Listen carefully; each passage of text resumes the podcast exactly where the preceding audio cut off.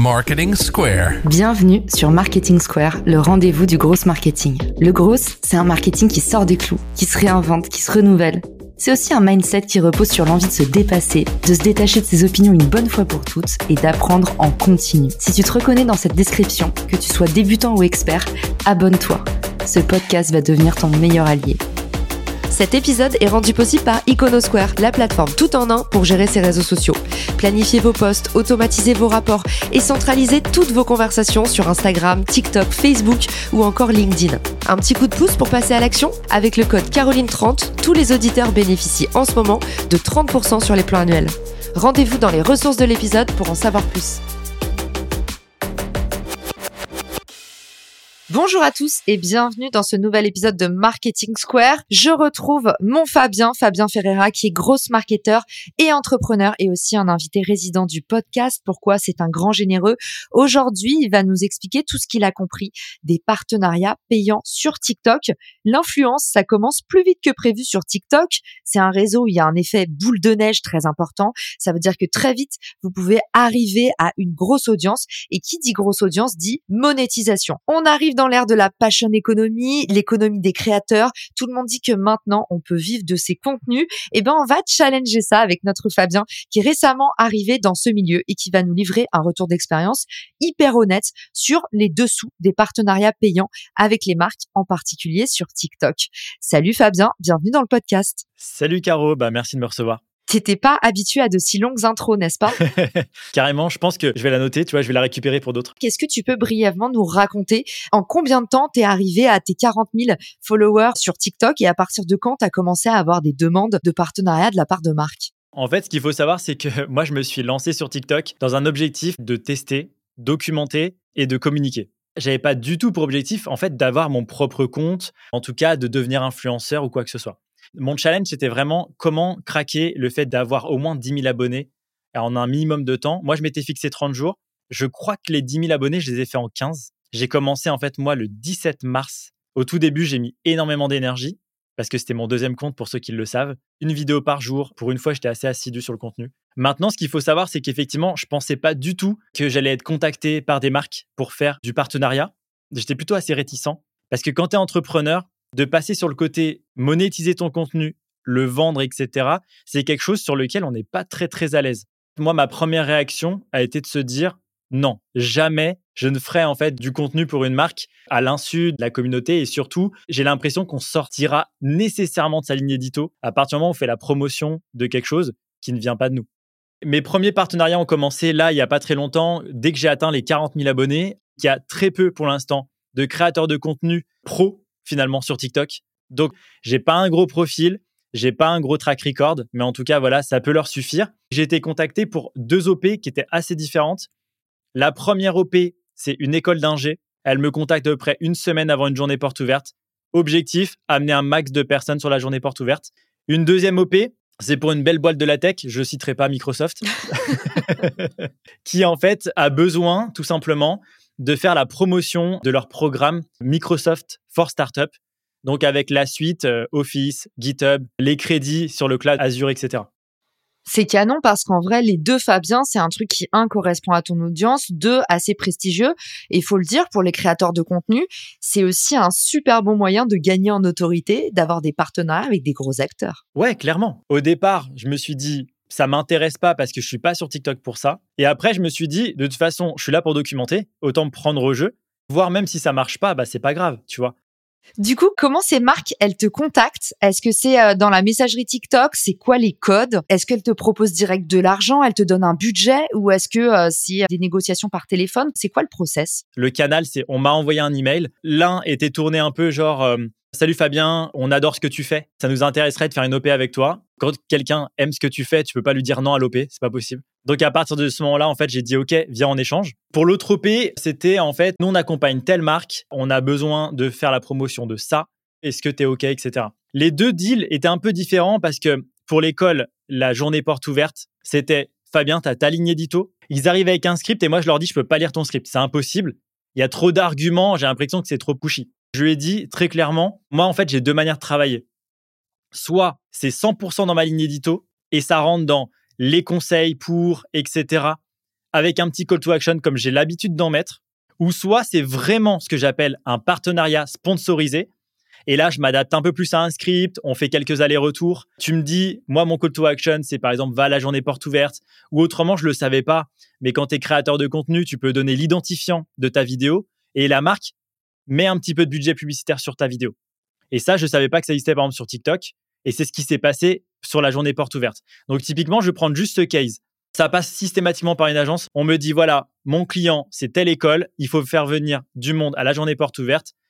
Voilà le script, mais tu le réécris comme tu veux. Le deal au départ, pour être totalement transparent, c'était, on va mettre 300 euros sur toi et 500 euros en ads pour booster. J'ai répondu à ça. Moi, à moins de 500 euros, désolé, je ne communique pas à mon audience une information comme ça un petit peu pushy parce que quoi qu'il arrive, ça va être Hey, découvre cette école, tu vois, qui, sort un peu comme de ta ligne édito, même si tu l'as réécrit. Et je me disais, à moins de 500 euros, je le fais pas. Et je pense que pour les personnes qui sont sur TikTok, Instagram, peu importe où vous êtes, ne vous travestissez pas. Si vous acceptez des petits deals, vous en sortirez jamais. Et donc, j'ai précisé, si vous mettez du budget ads, c'est que je vais être vu des centaines de milliers de fois.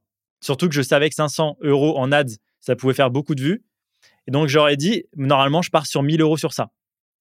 La réponse a été, Fabien, on part sur 600 et 500 euros d'ads. J'ai dit OK. J'ai réécrit complètement le script. Quand je dis complètement, c'est que je l'ai fait avec mes mots, mon ton, ma vidéo. La vidéo, elle dure 30 secondes.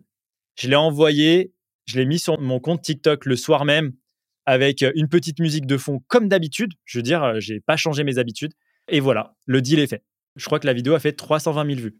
J'ai vu que tu l'avais épinglé d'ailleurs. Malin. Je l'ai épinglé, exactement. Je me suis dit, quitte à leur apporter un peu, autant le faire bien.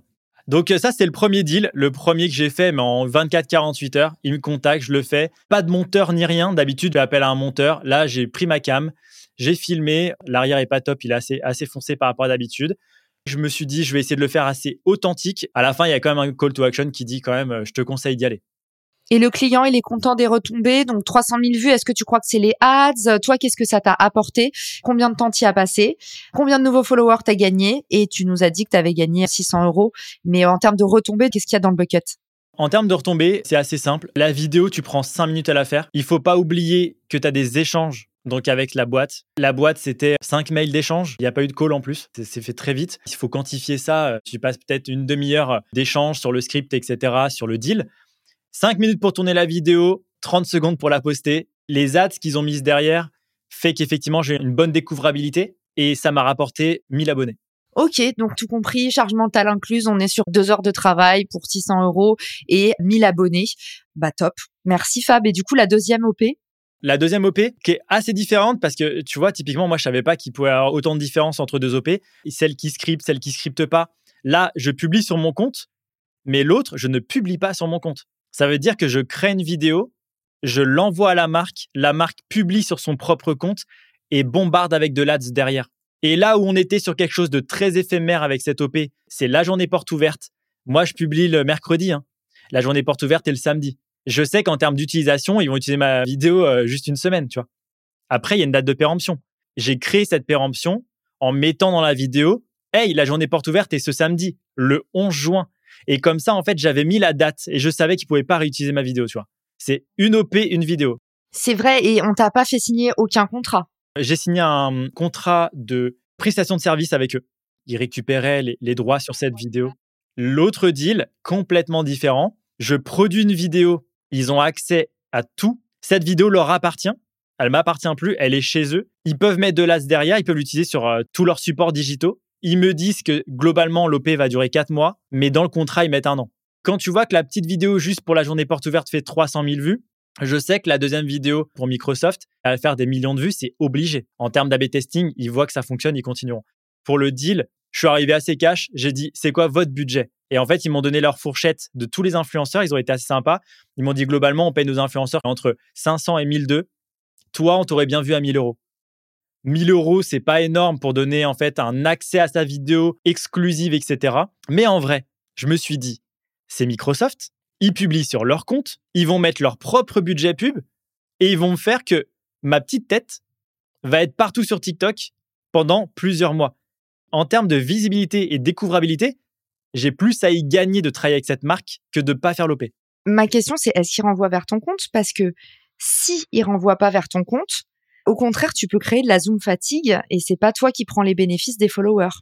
Clairement, ça va être une question que je peux leur poser. La vidéo, en fait, a été produite pour ceux qui nous écoutent hier. Ils m'avaient envoyé un script. J'ai réécrit le script à ma façon. Là, je suis un peu plus dans l'explication. J'étais entrepreneur, j'ai découvert ce programme.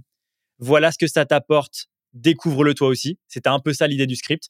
Quelque chose d'assez soft. J'ai recommencé la vidéo parce que j'avais oublié de dire que c'était des crédits qui gagnaient et pas de l'argent. Et euh, tu sais la différence entre gagner 150 000 euros sur ton compte et avoir 150 000 euros de crédit, c'est pas la même chose. Je suis en fait sur la phase effectivement où ils ont validé la vidéo et maintenant ils m'ont demandé de laisser quelques secondes à la fin pour ajouter eux-mêmes leur propre call to action. J'ai donné la structure, le contenu, le faciès et eux gèrent le reste. Ok, donc sur cette deuxième vidéo, tout reste à découvrir. En tout cas, Fabien, toi, qu'est-ce que tu as décidé de faire par rapport à tes prochains partenariats payants? Je donne des petits conseils pour ceux qui nous écoutent. Déjà, dans la négociation, laissez toujours parler les autres le plus possible.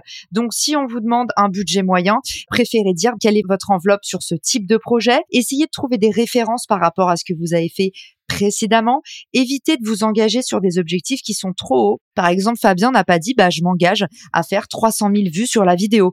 Dans un premier temps, c'est bien de faire un rabais sur la première action que vous créez avec un partenaire en disant, bah voilà, testons les choses ensemble et si ça marche bien avec cette première enveloppe, pour les suivants, on ajustera en fonction. Soyez pas trop gourmand sur les premiers partenariats si c'est vraiment quelque chose qui vous sert en termes d'image, en termes de découvrabilité, comme nous l'a dit Fabien avec Microsoft. Ça vaut le coup d'être un petit peu plus considérant et de se dire qu'encore une fois, vous êtes en train de planter des graines pour la suite. Si vous n'êtes pas très à l'aise pour parler de chiffres, parce que tout simplement, comme Fabien, vous arrivez dans un milieu que vous connaissez pas trop, que vous avez un petit compte, que peut-être vous aviez même pas prévu de faire des partenariats avec des marques, eh ben nous, chez Richmaker, on vous a mis à disposition un outil gratuit qui vous permet de mesurer la valeur d'un de vos posts sur les réseaux sociaux. Alors ça marche pour le podcast, ça marche pour Instagram, ça marche pour LinkedIn, et puis bah maintenant sur TikTok. Alors il vous suffit de suivre le lien dans les ressources de l'épisode, de vous rendre à l'adresse calculator richmaker.com et puis vous avez la possibilité, bah, encore une fois gratuitement, de regarder en fonction de vos vues, en fonction de votre nombre moyen de likes, de commentaires, votre nombre d'abonnés quand c'est spécifié, on vous calcule automatiquement votre engagement. Donc vous pouvez dire aux marques, en moyenne, je fais un engagement de 8%. Et ici, bah, vous voyez, si je fais la simulation pour un post Instagram, je suis rémunéré 410 euros. Pour un post LinkedIn, ce sera plutôt 1200 euros. Et donc vous pouvez utiliser ce petit outil gratuit pour mener à bien votre négociation en disant en plus, bah c'est pas moi qui l'ai dit, j'utilise cet outil et cet outil, c'est un algo qu'on a construit en croisant les indices de médias payants. Donc combien est-ce qu'on paye pour une pub? Bah on devrait être capable de payer la même chose quand on paye un créateur. En plus, c'est bien plus sympa que de mettre son argent dans la pub, utiliser intelligemment son budget pour encourager la création Fabien, est-ce que tu as décidé ce que tu allais faire en termes de pollution d'audience? Parce qu'un autre conseil que je vous donne, c'est d'éviter justement de vendre trop vite vos audiences à droite, à gauche, parce que ça peut briser la confiance. Avec ces deux premiers partenariats, ça t'a donné envie d'en faire plein, un peu comme les premiers tatouages? Ou est-ce que tu es en train de te dire justement, là j'en ai fait deux, mollo, et je vois ce que je fais ensuite et on avise?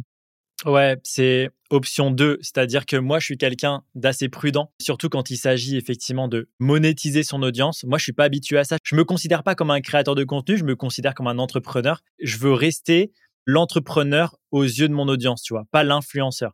Donc voilà. Après, à côté de ça, il y a un super truc que tu as relevé, c'est quand tu parlais du riche calculateur, je ne l'ai pas précisé, mais je t'ai contacté pour effectivement savoir comment je devais monétiser le truc. Et j'avais aussi contacté Hugues de French Startupper sur Instagram et TikTok, qui lui m'avait dit, moi, c'est simple, je monétise, c'est X centimes par vue en organique. Tu vois, typiquement, chacun monétise un peu à sa façon. Et lui, il disait, si tu signes un truc à 1000 euros, c'est potentiellement bien mieux que ce que moi, je peux faire quand je facture a posteriori un nombre de vues en organique je prendrais jamais le risque de facturer comme lui parce que déjà, un, je sais que j'ai pas la plus grosse audience et j'essaye d'avoir une audience plutôt qualitative et pas une audience massive.